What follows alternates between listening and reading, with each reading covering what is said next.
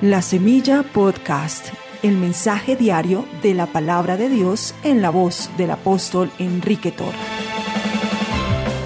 Porque con el corazón se cree para justicia y con la boca se confiesa para salvación.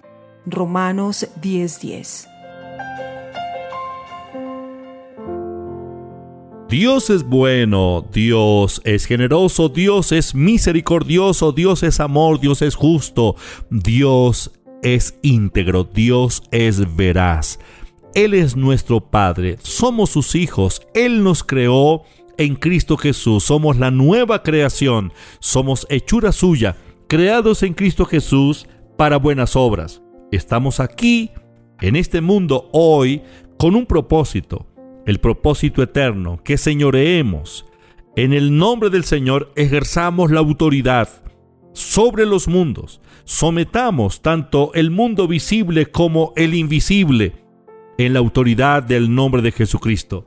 Dios nos tiene aquí para que lo representemos. Somos sus hijos, somos hijos de su amor, portadores de su naturaleza, pertenecemos a la familia real. Por lo tanto, el mundo debe vernos a nosotros como lo que realmente Dios quiere, que se vea en nosotros la expresión de su misma gloria, la expresión de su poder, de su generosidad y de sus riquezas. La pobreza no es el propósito de Dios para nosotros. La pobreza es una maldición. Es un espíritu de pobreza que se enseñoreó del el ser humano por causa del pecado. Así como las enfermedades, Dios no nos creó en un estado de pobreza. Cuando Dios creó a Adán, le dio la orden de que señoreara, pero también le dijo todo lo que existe.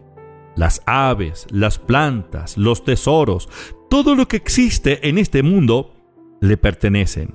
Úselos, disfrútelos. Y lo plantó en el huerto del Edén. La pobreza apareció por causa del pecado. La pobreza no es el plan de Dios para sus hijos. Dios quiere que vivamos bien, que disfrutemos de lo mejor de la vida. La pobreza vino como consecuencia del pecado, pero el Señor Jesús apareció para deshacer las obras del diablo. La pobreza es una obra del diablo. El diablo es el que empobrece. Hay espíritus inmundos de pobreza que se han enseñoreado de muchas familias, han afectado la economía. Pero el Señor Jesús, gracias por su amor, Él se hizo pobre para que nosotros fuésemos enriquecidos. Segunda de Corintios capítulo 8 versículo 9. Ahora, la voluntad de Dios es que sobreabundemos en bienes. En Deuteronomio capítulo 28, el Señor nos revela sus pensamientos, su voluntad respecto a nuestras finanzas. Los versículos 10 en adelante dice, y verán todos los pueblos de la tierra que el nombre de Jehová es invocado sobre ti, y te temerán, y te hará Jehová sobreabundar en bienes, en el fruto de tu vientre, en el fruto de tu bestia, en el fruto de tu tierra, en el país que Jehová juró a tus padres que te había de dar. Te abrirá Jehová su buen tesoro, el cielo, para enviar la lluvia a tu tierra en su tiempo y para bendecir toda obra de tus manos. Y prestarás a muchas naciones, y tú no pedirás prestado. Te pondrá Jehová por cabeza y no por cola, y estarás encima solamente y no estarás debajo, si obedecieres los mandamientos de Jehová tu Dios, que yo te ordeno hoy para que los guardes y cumplas, y si no te apartares de todas las palabras que yo te mando hoy, ni a diestra ni a siniestra, para ir tras dioses ajenos y servirles. El Señor dice, no tendrán por qué pedir prestado de ahora en adelante, si tan solo obedecen mi palabra, prestan atención, ponen por obra mis mandamientos, creen a mi palabra, caminan en fe, no tendrán por qué buscar a los prestamistas y someterse a esa esclavitud financiera. No, voy a bendecir, dice el Señor, la obra de tus manos y te haré sobreabundar en bienes. Note esa palabra, en bienes, no en males. La pobreza es un mal. Los bienes son las riquezas de Dios. El propósito de Dios es que sobreabundemos en bienes. Él ya lo hizo todo. lo que debió hacerse para liberarnos de la maldición de la pobreza. Ahora ya no vivimos en la promesa, sino podemos disfrutar de la realidad de todas las adquisiciones que nuestro Señor Jesucristo obtuvo para cada uno de nosotros. En Jeremías capítulo 2 versículo 7 el Señor dice, y os introduje en tierra de abundancia, para que comiere su fruto y su bien. Ese es el propósito de Dios, ese es el plan eterno de Dios. Los introduje en tierra de abundancia para que comiere su fruto y su bien. Pero entrasteis y contaminasteis mi tierra e hiciste abominable mi heredad. Esa es la causa de la pobreza, porque el propósito de Dios es que disfrutemos de su abundancia. En Proverbios capítulo 3, versículo 10, dice el Señor, y serán llenos tus graneros con abundancia, y tus lagares rebosarán de mosto en Joel capítulo 2 versículo 26, y comeréis hasta saciaros y alabaréis el nombre de Jehová vuestro Dios, el cual hizo maravillas con vosotros, y nunca jamás será mi pueblo avergonzado. Todas estas palabras son del Señor. El propósito de Dios es que disfrutemos de lo mejor. Las riquezas vienen de Dios. Eclesiastés capítulo 5 versículo 19. Asimismo, a todo hombre a quien Dios da riquezas y bienes, nótelo, Dios da a todo hombre riquezas y bienes, y le da también facultad para que coma de ellas y tome su parte y goce de su trabajo. Esto es don de Dios. Las riquezas y la gloria son dones de Dios y Él nos los da como respuesta a la fe, a la obediencia a su palabra para que lo disfrutemos, para que gocemos, para que tomemos nuestra parte. Esa es la parte que nos corresponde aquí en la tierra como hijos de Dios.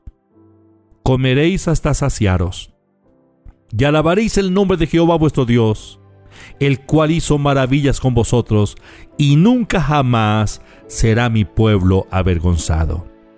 Es hora de salir de la vergüenza.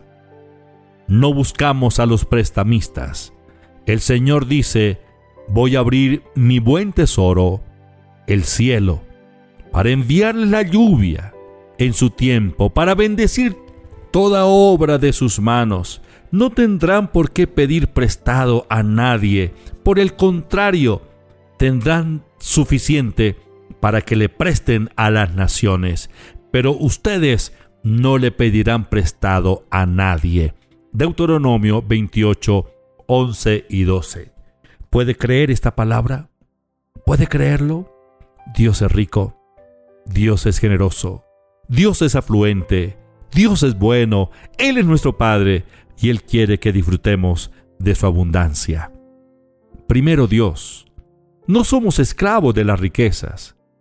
Las riquezas vienen a nuestras manos para que las administremos y para que nos asociemos con Dios e invirtamos en su obra para que el reino de Dios se establezca en este mundo, para que muchos misioneros puedan llevar adelante el trabajo de la evangelización. Los apoyamos con el dinero que entra en el alfolí, que entra en la tesorería del templo. Es ese dinero que ustedes y yo damos en fe y en obediencia.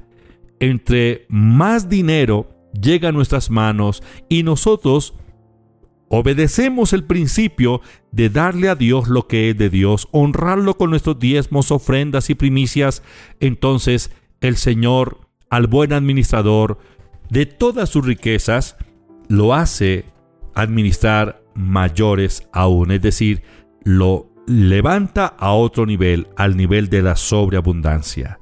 Hay suficiente, hay abundancia para todos. Señor, te doy gracias, te alabo, te bendigo Gracias por tu presencia, gracias por lo que estás haciendo en nosotros. Gracias por revelarnos tus pensamientos, revelarnos tu palabra. Tu palabra es la verdad. Padre, te bendigo, te alabo. Padre, confirma la buena palabra en esta hora. Bendigo a cada uno de mis hermanos, sus familias, los pastores, sus familias.